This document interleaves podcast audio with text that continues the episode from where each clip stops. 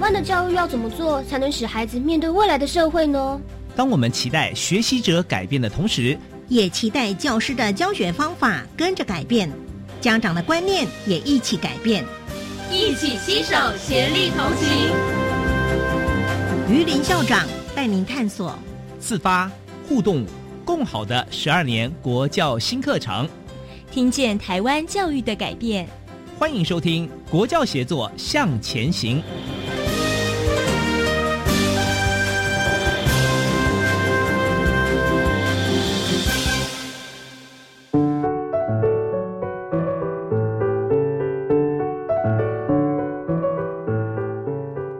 各位听众晚安，现在您所收听的是教育广播电台专为十二年国民基本教育新课程所规划的系列节目。这个节目固定在每个星期三晚上六点零五分为您播出。我是节目主持人于林。今天我们要为大家谈的题目呢是比较特殊啊。我先把这个题目念一下，请各位听众朋友呢要很专心的听。呃，我们谈的题目呢是新形态中小学的课程师资教学与评量跨系统协作，它的现况与未来的发展。我们邀请到的呢是。淡江大学教育学院潘慧玲院长，以及十二年国教新课程推动专案办公室的吴林辉执行秘书到电台来跟大家分享。呃，我想还是为各位听众朋友介绍一下今天两位贵宾。呃，潘慧玲教授呢是淡江大学教育学院的院长，美国宾州州立大学哲学博士。事实上哈，教育界的朋友都知道潘老师对于整个国家政策的参与、咨询、协助。研究哈都是相当相当的顶尖的哈，但今天我们请他来呢，他是用教育部中小学课程师资教学与评量跨系统协作委员，也兼这个委员的联席会议的召集人潘慧玲院长您好，主持人好，听众朋友晚安。好，我就省略很多潘慧玲院长对教育的重大贡献哈，呃，接下来呢为您介绍的是。我们教育部十二年国教新课程推动专案办公室的执行秘书吴林辉吴执行秘书，那吴志密呢？他是台北市立教育大学国教研究所的教育硕士，也是我们国立政治大学教育研究所博士班肄业哈。呃，当然吴志密他的资历也非常的丰富哈，呃，曾经担任过桃园县政府教育处的处长，以及呢桃园市政府教育局的局长，包含教育部的副司长督学等。呃，吴林辉执行秘书您好，哎，主持人好，各位听众朋友好，好的，呃，因为今天我们讲的题目哈，跟我们往常所谈的题目在性质跟内涵上面有很大的不同哈，所以我想我就开门见山，直接请教哈，就是刚我念了一串题目嘛，那大家可能会很关心，什么是中小学课程师资教学与评量跨系统协作系统？我想听众朋友他们有会有一个疑问哈，就是哎，为什么需要这个跨系统协作？嗯，是不是麻烦吴志密来为我们讲解一下？好，从国家课程整个推动的角度来看，它会从最源头的课程研发啊，到最后课程推动，还有涉及到的师资配套，嗯以及学生的评量，还有很多入学制度的规划等等很多环节。是，因为这个涉及到事务非常的庞杂哈。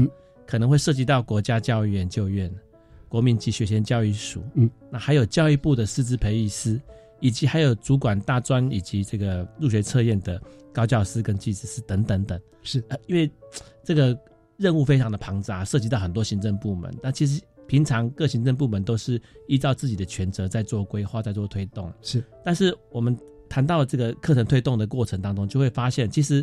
我们刚刚谈到的课程研发、课程推动、师资培育到入学测验的规划等等，其实很多东西其实是要环环相扣的。嗯，因为平常各行政部门就是各自在运作，呃，在横向的连接上，有时候因为比较繁忙，呃，这个部分不容易去兼顾。那那这个被大家看到，觉得这个部分很重要，嗯，需要有一个机制设计来帮助大家各系统之间可以有紧密的连接，让很多制度可以环环相扣啊，能够被落实。是啊，所以这个。跨系统协作机制是因为这样，所以被重视。那在一百零二年还开始运作。那这段过程当中，有经历到新课纲，也是十二年国教新课纲的推动的准备跟实施上路，一直到现在已经上路到第二年了。哦，整个形态有有做了蛮多的调整跟转变，哎，就是希望能够发挥这个功能。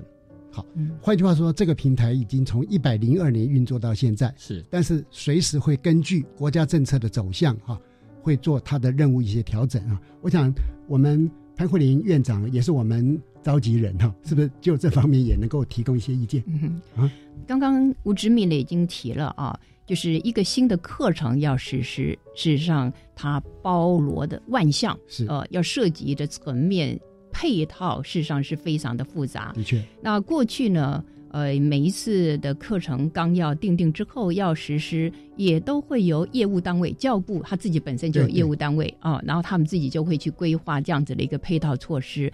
可是针对十二年国民基本教育新课纲，嗯真的它的复杂度比过去要大得多，因为过去呢都是九年一贯课程，对不对？就九年就好了。对，要不然呢，后期中等教育的课程那也只有三年，嗯但是这是有史以来，我觉得应该是最复杂的一次课程纲要的推动。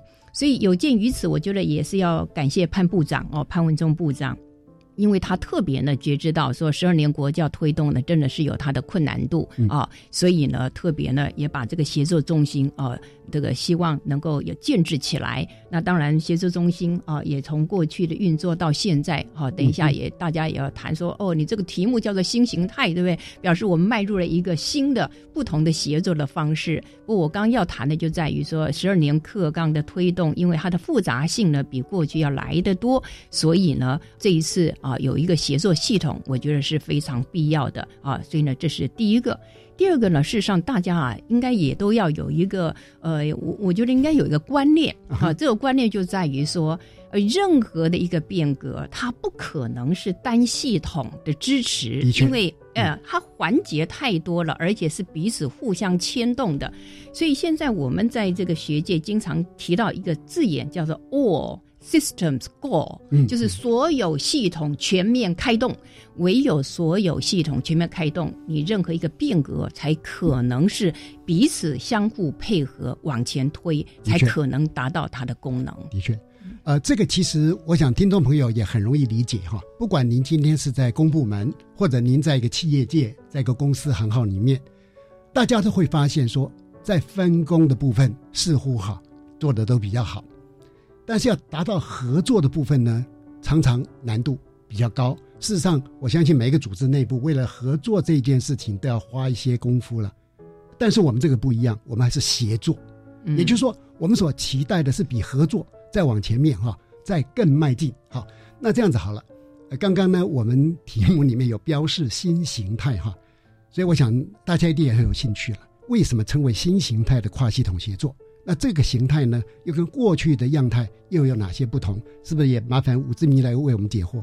好，所谓新形态，就是跟过去运作在运作形态上有改变调整的原因啊。那过去的运作会比较重视的是行政协调嗯哼，跟追踪管理，是啊，追踪考核的部分。换句话说，因为是行政协调嘛，所以因为刚才提到涉及到国教院、国教署，还有本部的各相关单位，是所以常常会需要具备行行政协调的这个，通常这个责任就落在呃部长或者次长的手里。他说，是他们经常都是利用定期会议的方式，针对各部门之间在合作上有争议啊、需要沟通协调的地方，由他们呃召开会议定期做处理。那定期会议做成决定之后，可能部次长也会关心这个议题后续到底执行情况怎么样，嗯所以后续的会议也就常常去会回过头去追踪，在什么时候做成什么决定，你们现在进行的状况怎么样？嗯哼，那我想这样的形态一直在新课纲上路之前，其实都是很密集的用这样的方式在运作，它也确保了很多新新课纲的行政配套规划都能够及时的做到位哈。是但是因为新课纲已经上路了，后续整个的运作，过去那样的方式对于很多行政部门来讲是一个负担很沉重、压力很大的确嘿，嗯那并不容易变成是一个长久的一个我们产产生的一个协作的文化啊。所以在新课纲上路之前，我们也在考虑这个运作形态要不要去做一点调整跟改变。那目前就尝试着做这样的改变啊，就是我们把把目前的我们有成立的所谓的协作委员团队。那这个协作委员团队，大家共同来帮忙思考，就是未来跨部门的合作应该可以怎么样的方式来进行。所以我们包括找了这个除了各单位的呃行政主管人员以外，我们还有国教院的研究员啊、也被我们邀请进来。哦，那另外还有呃有有一半是属于我们的外部的学者专家。那这外部的学者专家都是长期在中小学的课程实务里头投入非常多的人员。那我们透过一个定期的聚会，让各部门的行政主管跟国教院研究员以及专家定期的大家做一些对话讨论，当然会关心一下目前在中小学阶段课程实施推动种种大家所关心的问题啊，透过对话。呃，可以让很多问题得到澄清解决，那也让大家对某些共同的议题产生相当程度的共识。对嘿对，那我想这这是一个新的形态，就是它可能跟过去的行政协调或者追踪考核不一样。我们在这个新的形态运作里所强调的是，透过这个平台，让大家可以互相就自己的专业、自己所熟悉的部分，可以贡献自己的心力，然后开阔大家的视野。那对于大家共同要推动的方向有一个共同的认识跟了解。嗯，那同时等于凝聚共识，方便大家后续采取的行动可以采取比较一致的目标，这样子。嘿嗯，的确，好，那呃，我不知道我们潘慧玲院长这边有没有什么看法？对，我觉得呢，这一次教育部决定用新形态跨系统协作的方式来运作，这也代表了教育部对于自己在推动教育改革之路上有一个反思。换句话说，在目前的课程体制底下，嗯很可无法避免，对不对？这是一个分工，嗯这是很正常的一种现象，你不分工也不行。可是分工呢，就会产生我们说呢，彼此之间可能没有产生很好的连结、嗯互补，对不对？所以现在的协作呢，就把过去我们所说的这样子的一个阶层分工，变成是一个伙伴关系了对啊、那这个伙伴关系当然有包括教育部内部的各个不同单位里头的伙伴，嗯还有包括事实上我们学界，事实上也是我们教育部好多不同业务单位非常好的伙伴，嗯甚至于我们也很希望连接的教育现场也都是我们共同努力往前迈进的好伙伴。嗯。那如果大家能够从这个角度，从伙伴关系齐心协力的往前进，那我觉得对于教育改革呢，应该是有帮助的。嗯的确哈，呃，也就是说，从一个上下的关系，逐渐在调整变成伙伴的关系。嗯，而在这一个部分里边，可能最大的挑战哈，就是大家整个心态的调整改变，以及我们的协作的文化哈，能不能在这一次的改变当中哈，呃，塑造出一个新的形态哈？嗯这个单值得我们呃进一步关切。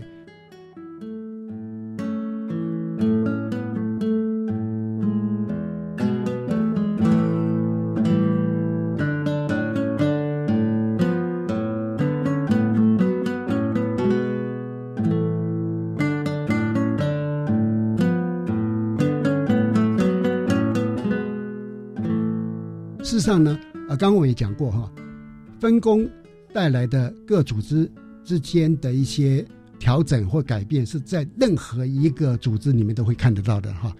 好，那现在呢，我们就进一步来思考，好，这个新的形态已经成立了嘛，嗯，而且组织成员也改变。过去呢，这些协作委员都是外部的，对，那这一次的协作委员其实是包含了国教院，嗯。呃，包含了部里边的各司属的，嗯，以及呢很多学者专家啊，嗯。这改变了。那运作的方式也做了改变。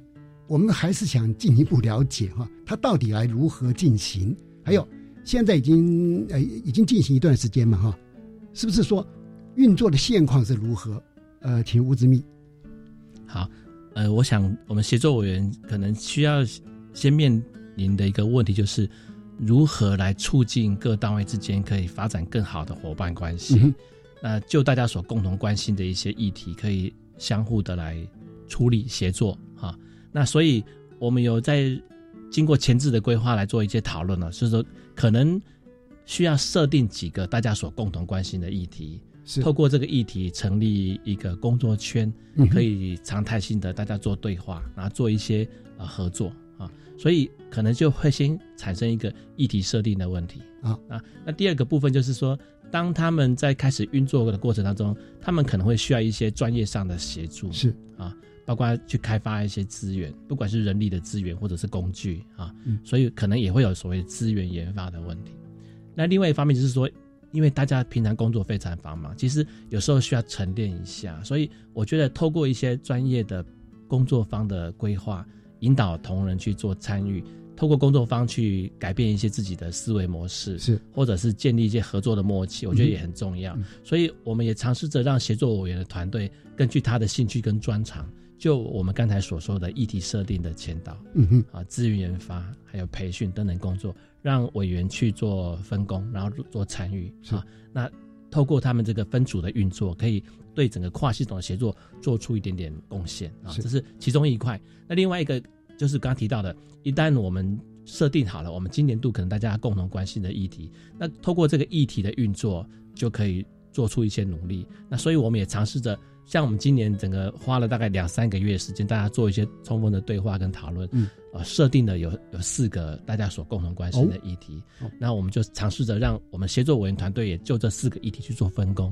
他可以就这个议题去投入之后，呃，去做对话，啊，那所以我们呃基本上每个议题的规划会从前面的议题设定、前置规划，一直到呃跟业务单位都做了充分沟通之后，他们对于我们每个议题工作圈将来运作的方式有了共识之后，那个工作圈就可以顺利的展开运作。那当然，我们最后也很期待是工作圈运作一段时间有初步成果之后，我们希望让这个成果可以得到大家可以分享，嗯嗯，然后这点也很重要。也希望这个透过这个成果分享，让参与的人觉得我我从过程当中有得到一些成就感，或者这个最后的成果对于我很多的工作推动，哎，其实产生实质上的帮助啊，那它就会形成一个正向的循环。嗯。那原则上我们是透过这几种方式，让我们的团队协作我们团队可以尽可能地来参与，然后也跟各业务单位产生好的一个互动的关系。好呃，因为潘坤林院长呢是呃新形态的跨系统协作哈新加入，而且您又是担任召集人哈，是不是也可以谈一下，在您这一段时间的参与，嗯哼，那么我们的呃进行的方式啦，运作的现况是如何？嗯，这个跨系统协作，如果真正能够产生它的成效，就一定是要参与的成员，他觉得哎，协作很重要。嗯，哦，我参与这样子的工作是有意义感的，的确，哦，它能够产生影响的。嗯。所以我觉得，光是我们自己本身这协作委员们啊彼此之间，就应该要凝聚一些共识的确，跟嗯。认同感。呃，大家应该要想一想，请问中华民国的教育要做什么？是不是？我们的愿景是什么？我们这一次透过这个协作，可以为十二年课纲多做些什么？嗯，我讲的是多做些什么，表示每个业务单位平常就已经很努力在做的，也我们都看在眼里，对，我们都看在眼里了。那我们现在问的是，当大家分工去做自己应该做的事情的时候，我们要不要有另外一个机制来帮助大家检视检视，嗯，你做的跟我做的有没有重叠的？哎，你做哎跟我做的有没有彼此互相是搭配的啊、不会是相汉格的。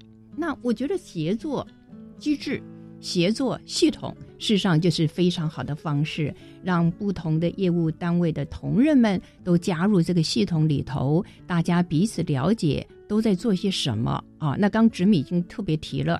我们还针对比较重要、关键性的议题，把它当成优先要处理的跨系统协作。嗯所以刚刚主持人也特别提到，这个协作文化要去养成，如何养成？实际上这里头有很多的寓意。协作文化不仅是我们协作委员彼此之间要做分享、要做交流、要做碰撞，因为这里头唯有彼此相互想法的碰撞，还要有包容。是哦，另外还有一个部分，我觉得非常重要是承担。哦，协作文化并不是我交流交流就好了，对不对对，我们认为这个议题很重要，我业务单位也愿意承担去做这样一件事情，嗯嗯而我们的目标都是希望让教育现场十二年课纲更加能够落实他诉求的理念。嗯啊，所以呢，就是在协作方面啊，我本身观察以及呢部分的期许。好的，嗯呃，我们期待呃未来潘老师呢，呃，能够再跟所有的协作委员伙伴哈，嗯啊、为整个台湾目前这种新的跨系统协作的形态哈，啊，能够带到新境界啊。因为我个人是觉得说，呃，教育部是非常有前瞻性的，我们率先提出的这样跨系统的运作。事实上，国家的每个部会哈都应该去思考这一个问题啊。特别呢，我我还有另外一个期许，嗯就是我们这一波的新课纲的精神呢，特别会强调跨领域嘛，嗯啊，跨界嘛。如果说教育部的各个四大系统，他们在运作的时候，能够先做一个典范啊，把这样的一个所谓的跨界合作、整个系统思考这些哈，做出一个楷模，我想哈，可能呢会对现场的老师、学生或社会大众哈起一个很棒的示范作用。接下来呢，就是也有人会提到说，诶，这个平台好像呢也有一些智库的那种味道嘛。那我们国家教研究院的角色不是也就是国家智库嘛？现在又有一个新形态的跨系统的协作，那这两个到底好像有点像，那好像也有差异，那他们两个之间也有有一些关系。那这个部分是不是也请执秘帮我们厘清一下？好，我想国家教育研究院大家会比较期待他比较做的是长期性、啊，系统性的嗯对于整个教育制度啊或者课程的一些呃长远的规划嗯啊。那当然，他会运用很多的包括专业的人力跟嗯资源去做很多文献的探讨、国际的比较哈嗯，做很多的分析。我觉得他那个时间是真的比较长的，他可能要有一个比较具成，我也许要得两年等三年啊。他规划的确是比较长远的。那我想，对于跨系统协作来讲，也有人会期待他去解决，因为对于课程推动来讲，其实有时候不单纯是课程的问题，它有时候涉及到一些教育制度基本面的问题。对对，但是基本面的问题，坦白讲，要解决都不是短期间容易做到的。是其实它真的是需要国教院来关注来做处理。嗯，那但是也有人对这个跨系统也会有这样的期待。那其实我们至今在整个成立的过程，大家经过对话，慢慢就会去澄清，就知道了。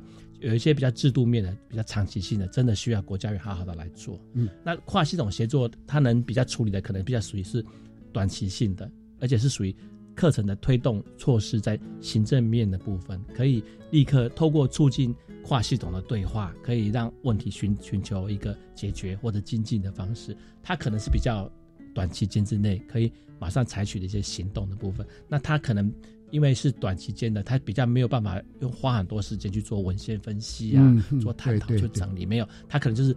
透过搭设平台，让大家做跨系统对话，直接针对问题去寻求一个解决的策略。嗯好，这两两者之间是有差别的，但是我们也后来也发现，其实两者之间可以做很好的结合。哦，当国家院针对他们所提出的年度的研究计划，有一些研究上的结果有提出建议，嗯对对行政面有提出建议。对，哦，有时候他提出的这个建议还是比较偏向是策略性的，对啊、原则性的。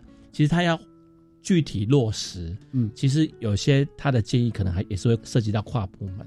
那我想，类似那样的议题，只要跟课程师资教学跟平台有关系的，其实涉及到跨系统的部分，我想都可以借由我们这个平台做很好的衔接。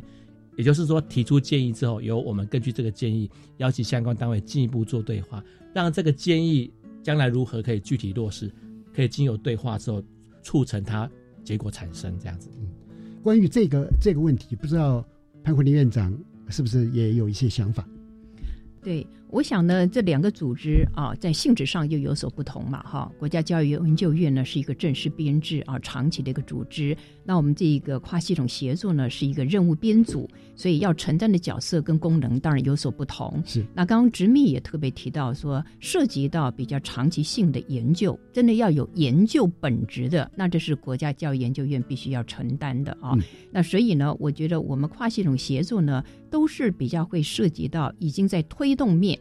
在推动面上面，我们怎么去规划，而且是透过跨系统，大家彼此要互相关照啊，互相合作，往前迈进，往前携手所做的这种规划，比较是我们这一个跨系统协作的小组啊，应该要来承担的一个角色。是好的，呃，因为这个新形态的运作系统哈，我们也会思考它要怎么样接地气，是怎么样呢？能够贴近现场的需求哈。有关这方面的问题，呃，我们听一段音乐之后，再继续请教两位来宾。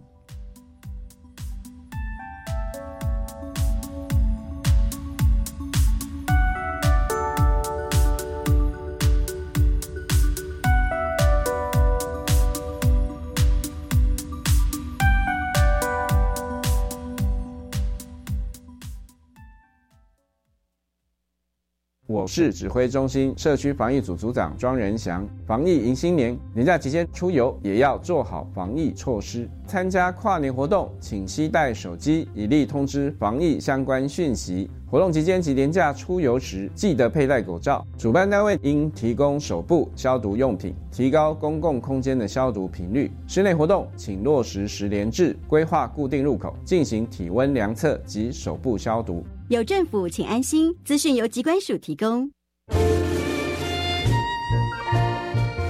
嗨，大家好，我是张南思老师。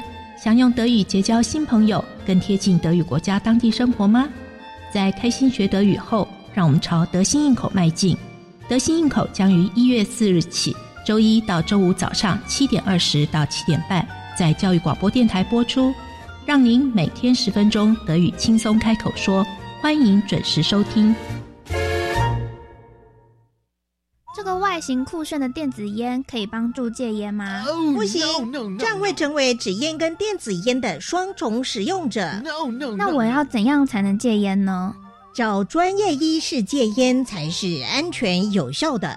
请善用全国医师机构的戒烟服务，可拨打国民健康署免付费戒烟专线零八零零六三六三六三，或洽各地卫生局寻求咨询协助。以上广告，教育部提供。大家好，我们是台湾学乐团，我们都在教育广播电台。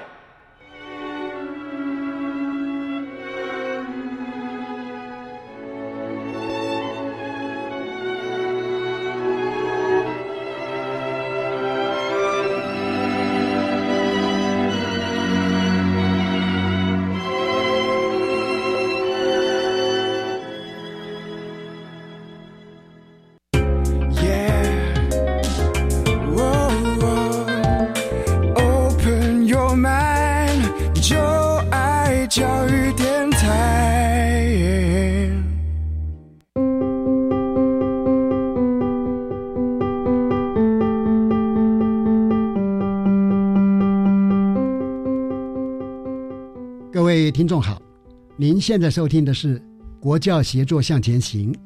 呃，我们今天谈的题目呢是比较特殊啊，新形态的中小学课程师资教学与评量跨系统协作。我想接下来就继续请教两位来宾啊，先请教潘慧玲院长，就是您担任协作委员呢，参与跨系统协作的感觉是怎样？因为我知道您非常的忙碌，那么为什么还会答应？来参与我们跨系统协作，同时又担任了召集人，是不是？您可以分享一下。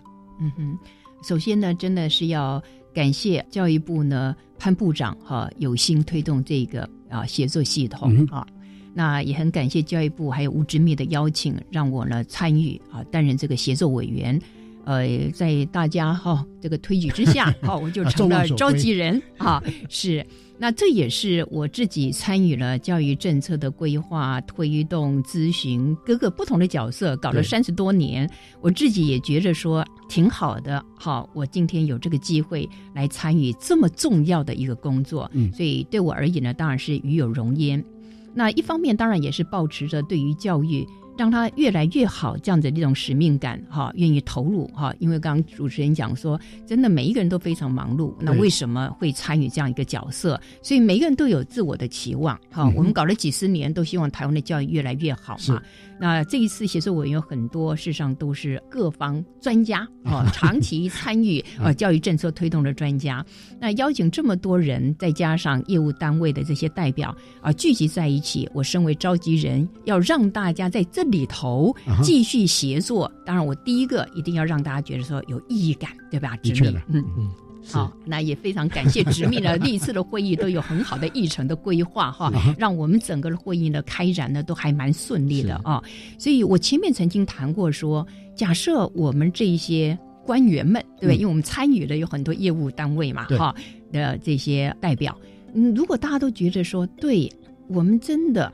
心之所向都是相同的，的确，我们都希望台湾的教育更好。嗯，那接下来就是我们如何把这个教育愿景化为更具体、可以遵循的方向跟目标。那我觉得这是我们协作会议里头，大家呢可以再进一步去把它勾勒的更清楚，让大家的参与会觉得哦，真的我好有意义感。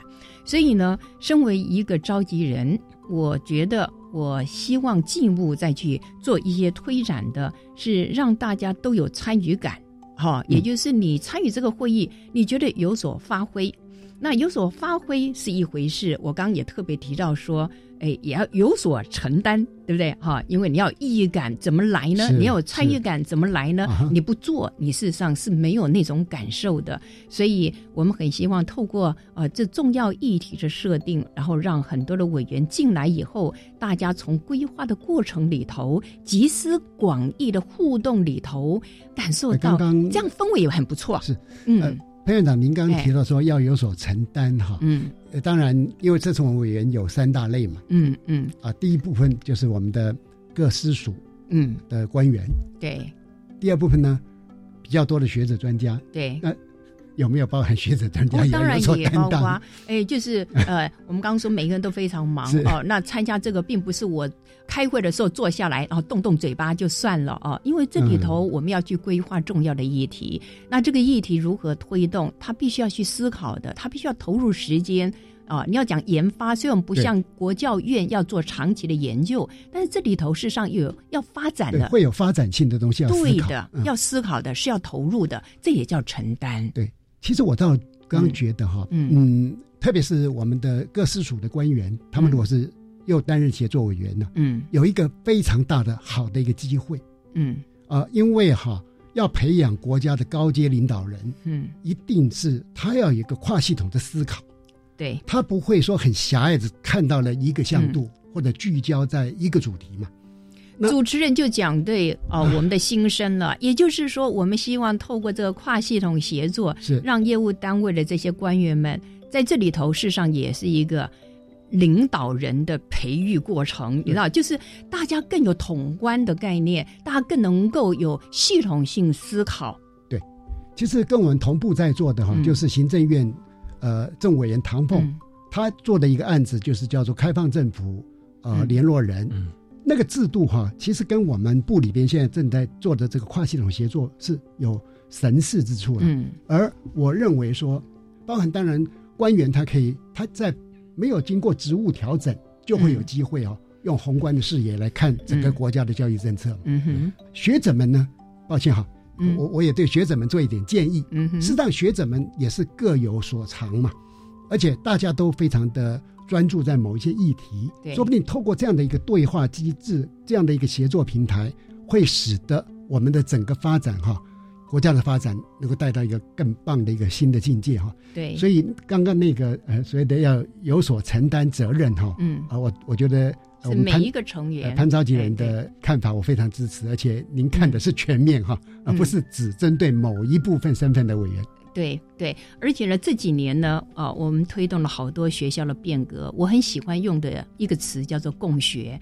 所以前面呢，我曾经提过说，呃，我们是一个伙伴的关系。我们很希望在这个协作系统里头，每一次的相聚就是一个共学的机会。是，呃，即使是我们专家学者，啊，虽然我们读书平常是读的比较多了哈，是，哎，是因为业务单位啊，因为我们工作不一样嘛，哦，他们比较要处理行政业务，那。并不代表我们就是一个都是啊每一件事情都能够做了解的，所以在这个过程里头，如果大家也都把它珍惜，说这就是一个很好的共学的机会，哎，我觉得也会对于协作文化啊是一个非常好的促成的一个啊重要因素。嗯，的确是，因为我觉得哈这个推展非常符合嗯。一零八课纲的精神，嗯，特别您刚讲叫做共学嘛，嗯，因为。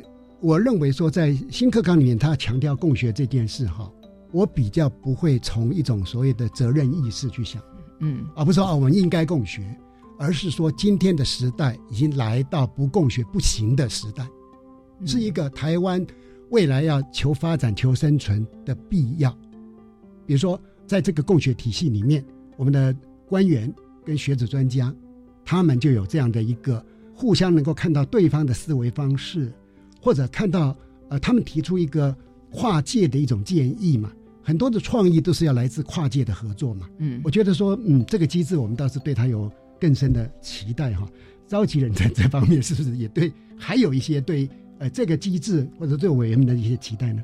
嗯哼，刚刚在讲哈，我觉得这个共学哈，除了呃了解别人谈的东西，自己原本可能不了解的，嗯，那这里头刚特别提到说，在你这个跨域跨界的过程里头，事实上也开始进入对方的思维，是，也就是说，在这个多元复杂的后现代社会里头，假设你能，你无法跳脱原本的自我。那很多的事情事实上是没有包容出来的，是你这社会就不可能是往前进，是和谐的。是，所以我觉得这还蛮重要的，就是我如何进入你的思维，你如何进入我的思维，我如何用对方所感兴趣的，我用我的语言说出来，然后我们彼此互相的沟通，才会让彼此的思维比较更接近。嗯，哎，这个社会里头并没有说什么叫做共识。一定要有，是，但是我们要求的是如何让彼此的想法更接近，而且彼此能够知道对方要的是什么。我们用一个更宽广的心胸，用更包容的心胸去看待，我觉得事情才容易做好。是，最低要相互真正的理解了哈。对。但是我看潘召集人的期待更高啊，就是希望透过单一委员的智慧或者经验无法达到的那个境界。能够在这边创造出来。嗯哼。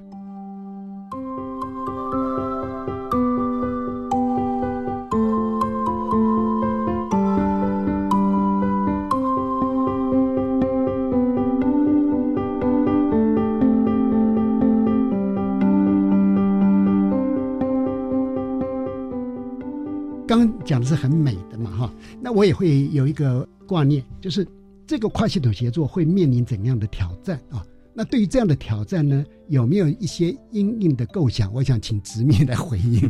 我觉得面临比较大的困难挑战，都是因为我们的协作委员团队啊，呃，全部都是兼任的，是是，就是不管学者、专家、研究员或者各单位的文官，都是他有本来的本职工作，所以大家都是硬要把自己的时间挤出来参与，共同关心、共同对话，这件事情是比较困难的，在实务上有困难。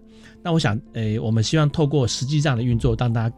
如同刚才潘老师所说的，大家来觉得我来每次来讨论这议题，我对我感觉我有收获，我有很大的启发。哎，原来大家的看法是这样的。我想，如果大家参与的过程当中觉得我有收获啊，他以后会应该会尽可能排除困难来来参与。我觉得这是最最大的困难的地方。那第二个地方是在于各行政单位的确忙碌，真的很忙碌，尤其是有很多跟立法委员关心的事情，的确的确或者突发事件，有时候我们很多定期的聚会。即使已经好几个月前已经定了时间，临时还是可能都有状况没办法来。是，那我觉得那那是真的是没没办法。但是我们尽可能做到一件事情，是让我们的运作轻薄短小，就是频率不要太高，但是我们能够设定好我们要关心的议题。那尤其是在议题的探讨过程，我们希望选择的议题是尽量是业务单位觉得他需要被协助的问题，他需要被解决的问题。然后，呃，所有的参加的成员，大家共同以协助。或者支持的角度来共同帮助他，让这个问题可以得到解决。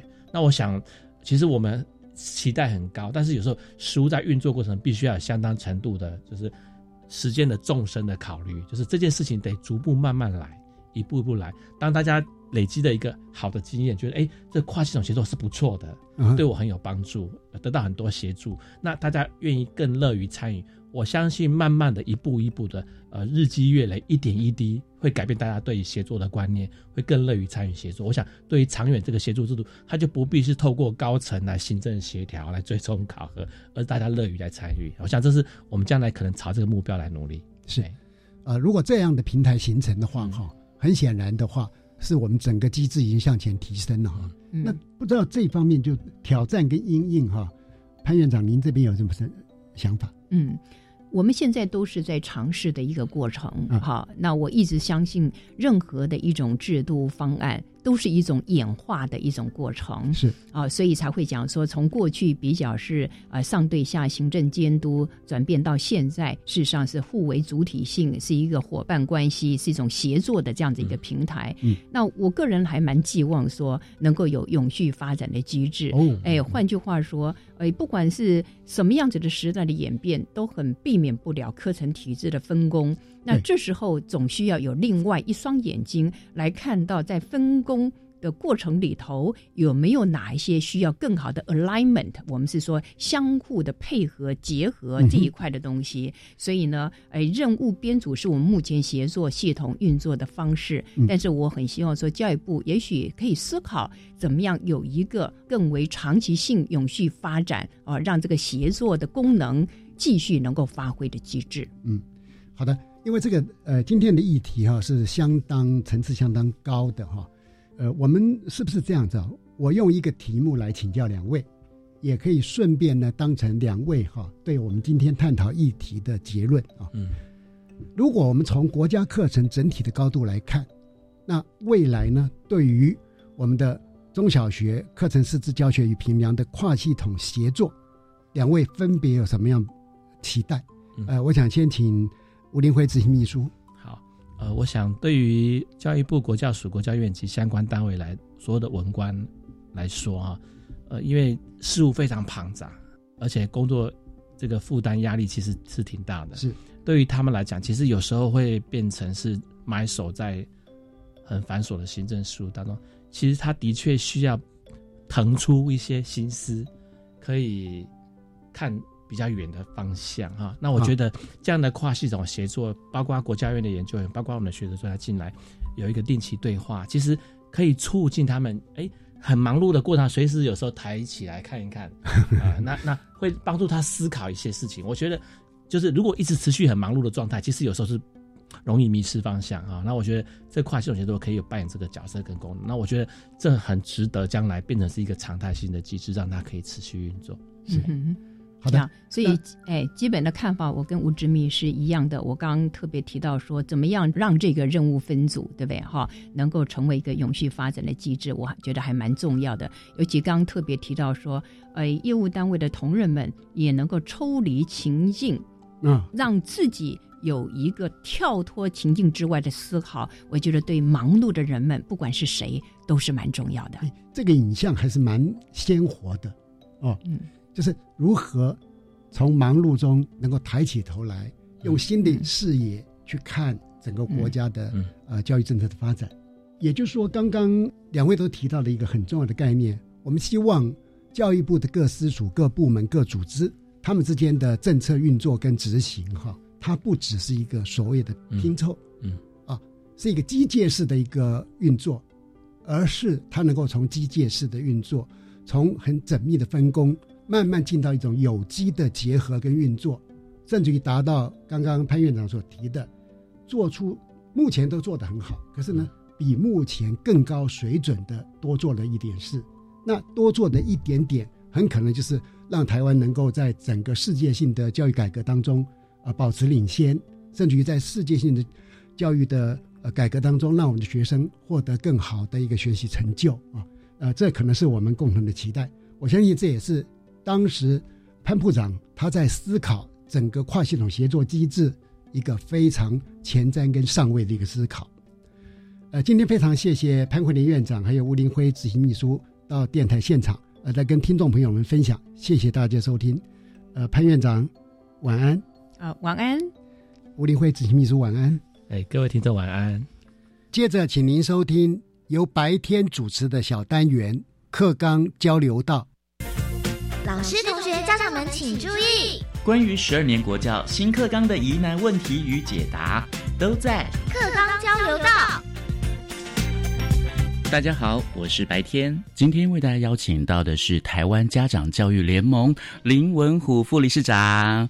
你好，各位听众，大家好，我是林文虎副理事长。大家。对于这个新课纲哦，根据调查呢，高中以下的学生的家长居然还有七成是不清楚我们的新课纲的理念和内容呢。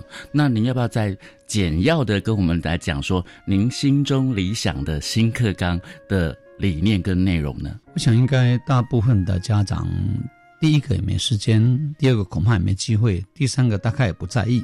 所以大概不太容易花时间去了解新课纲。不过啊，我常常喜欢跟朋友分享嘛，新课纲很简单，我常常说四个字就可以弄清楚了。第一个，它是要让老师跟家长争能；第二个，它是给学校赋权，就是给学校多一点的权利啊。过去我们的教育啊，大概都是教育部规定要上七大领域，那学校就上七大领域。嗯，那不在七大领域之内的呢，都把它称为叫做活动。那你可以有，可以没有。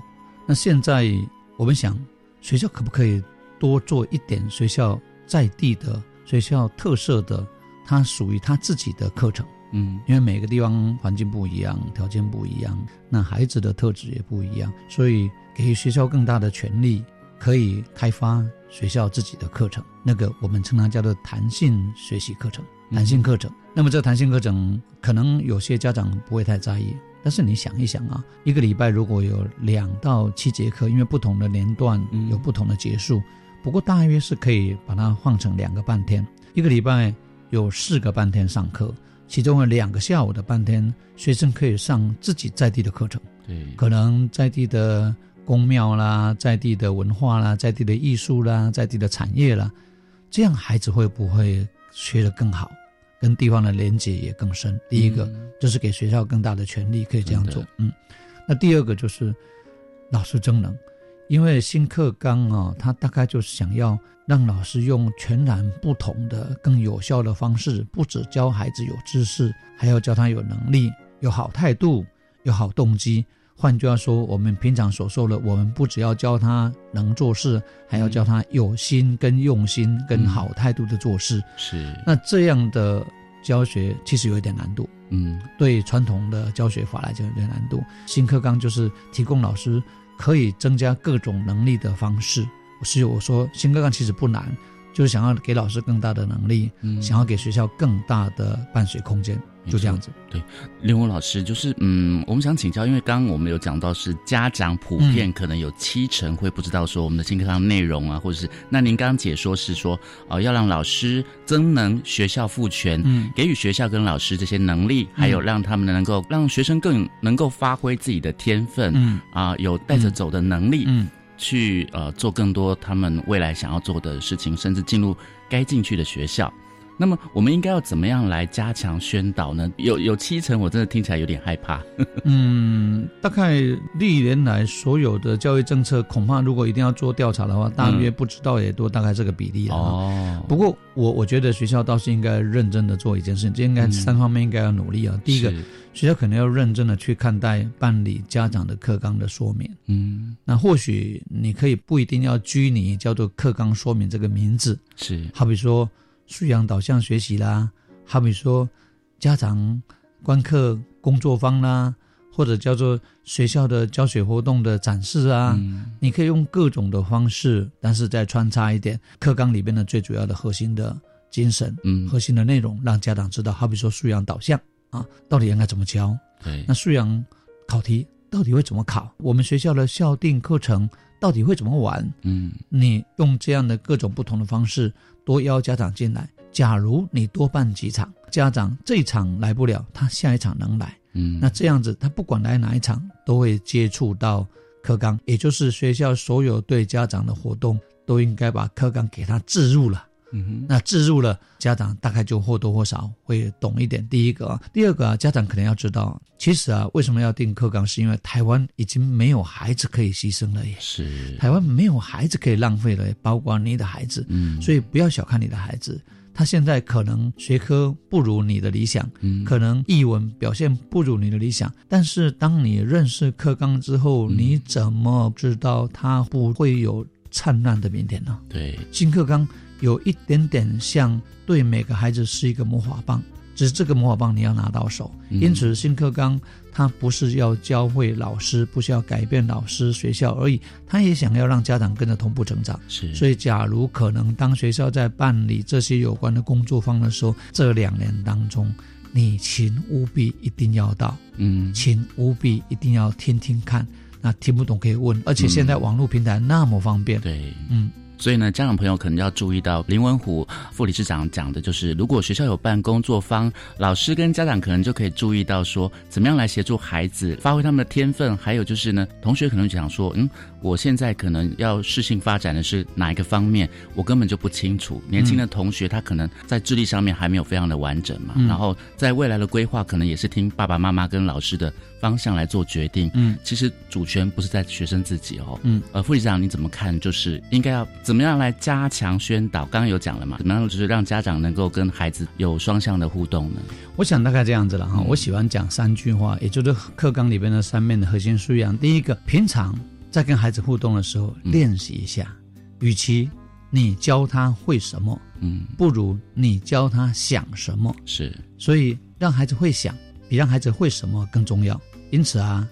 家长卖给搞了，卖打行都没敢跟他讲。是你想过去回咖喱，让他教你，嗯，你问问他，这样子你的第一个素养就有了，他就自主行动了嘛。第二个，当孩子啊跟别人在互动的时候，阿里玛卖给搞啊，你也不要在旁边插嘴，嗯，你只要制造机会，让孩子跟别人有互动的机会，不管是争执，甚至是吵架，嗯，或者是沟通，都很好。所以让他有学伴。让他有玩伴。那如果你就真的是独生子女，那就请你委屈一点，当他的玩伴，当他的学伴，当他很谦虚的学伴，卖打龙给搞的学伴。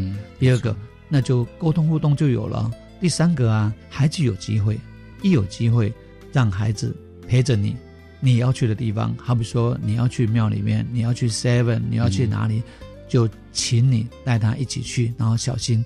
不要让他当跟屁虫，而是你当跟屁虫。嗯，让他带着你去，我想社会参与就有了。真的，其实并不难，就是把孩子看成一个很重要的学伴。嗯，我常常喜欢讲一个更粗鲁的讲话，就把给那动作让他逃给，嗯，咱得较客气淡薄啊，咱得卖打那么个嘎，卖打那么叫伊做啥，叫伊做啥，等到哪一当回来。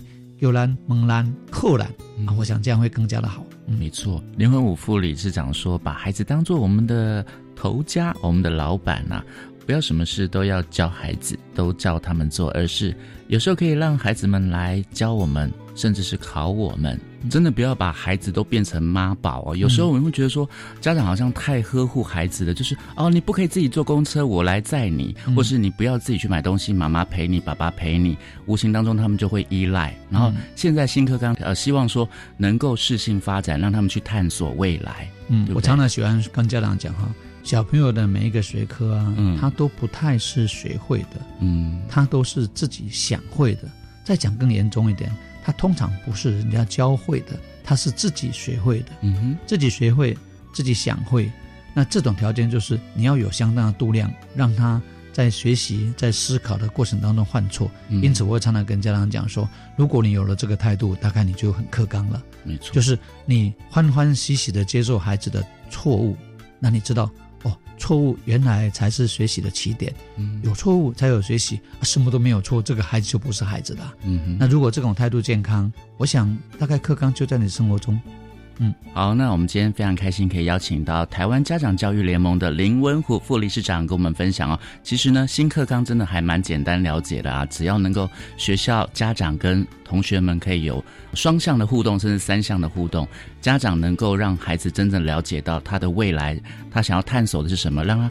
事情的放松，让他自己去做做看，嗯，而不要一味的只是啊，我规定你要怎么做怎么做，嗯，然后他的未来就被你操控了，嗯嗯。我这最后一句话就是，当别人在谈课纲的时候，当学校谈课纲的时候，请你走进来，嗯，你的孩子就会好起来，嗯，谢谢，好，谢谢我们的林文虎副理事长，拜拜。我是白天课纲交流道，下次再见喽。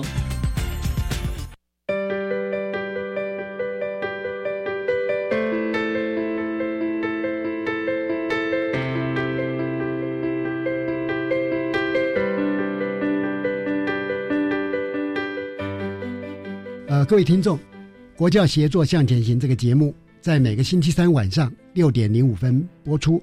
这一集刚好是我们民国一百零九年最后一集的播出，也是一个重要议题压轴的播出。啊，在新的一年，欢迎您在每个星期三依然准时收听。国教协作向前行。新年好，拜拜。